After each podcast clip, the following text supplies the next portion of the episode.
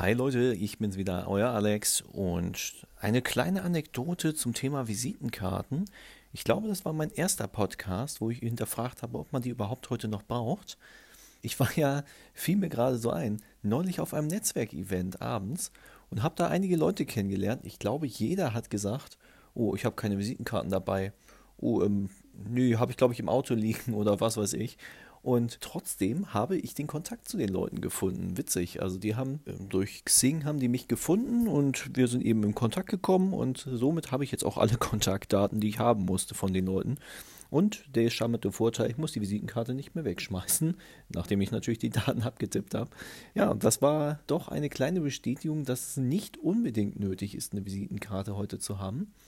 Wobei ich da eine kleine Einschränkung gebe. Also ich habe dann halt meine Karte überreicht, damit man mich erreichen kann.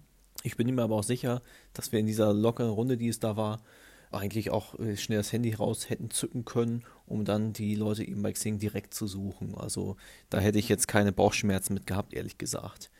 Vielleicht geht das Thema Visitenkarten ja auch irgendwann wirklich so unter und wir haben eine ganz andere Form der möglichen Wiedererkennung.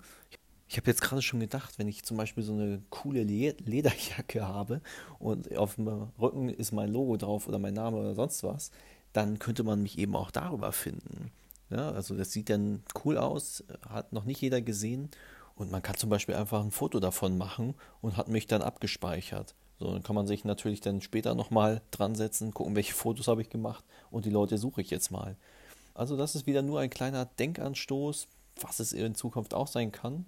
Ob das praktikabel ist oder nicht, habe ich noch nicht probiert, aber ich würde es gerne mal machen. Warum nicht? In dem Zusammenhang auch das Thema Briefpapier, weil Visitenkarten und Briefpapier ja eigentlich immer zusammengehört, habe ich tatsächlich auch nicht. Also ich habe einen Briefbogen als, ähm, als, sag mal schnell, als PDF natürlich, aber das PDF habe ich dann wirklich auch nur zum PDF-Versand, also per E-Mail und nicht zum Ausdrucken das ist in den letzten drei Jahren wirklich so selten vorgekommen, dass ich mal einen echten Brief mit, mit äh, Briefkopf und Logo und so verschickt habe, dass ich es wirklich einfach hätte vernachlässigen können.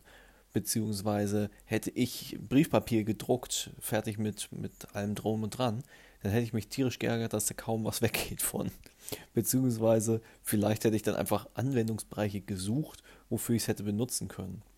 Was anderes ist zum Beispiel für Leute, die regelmäßig noch mit Papier Sachen verschicken. Ähm, ehrlich gesagt fallen mir da erstmal nur so Versicherungen und Co. ein. Aber selbst die stellen ja Stück für Stück jetzt um, dass man die Sachen eben als PDF downloaden kann.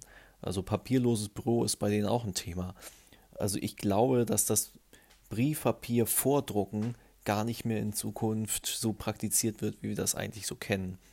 Und ich finde es eigentlich auch okay, weil ich brauche nicht jeden Wisch von der Versicherung als Papierform abgeheftet und äh, ja, verstaubend in meinem Regal. Ich würde gerne wissen, wie ihr darüber denkt. Schreibt mir doch mal bei Facebook eine kurze Nachricht in die Kommentare. Und ja, mal gucken, in welchen Form wir in Zukunft eben kommunizieren und ob wir ganz andere Werbemittel brauchen, die es heute noch nicht gibt. Ich bin sehr gespannt. Macht's gut erstmal. Wir hören uns morgen. Äh, wenn ihr jemanden kennt, der auch Unternehmer sein möchte, dann schickt ihm doch mal meinen Podcast und vielleicht lernt er dann noch ein, zwei Sachen. Ich gehe demnächst mal wieder auf diese Gründerthemen etwas mehr ein, also wie es bei mir am Anfang war. Und ja, vielleicht ist das ein Thema für denjenigen. Macht's gut, bis dann.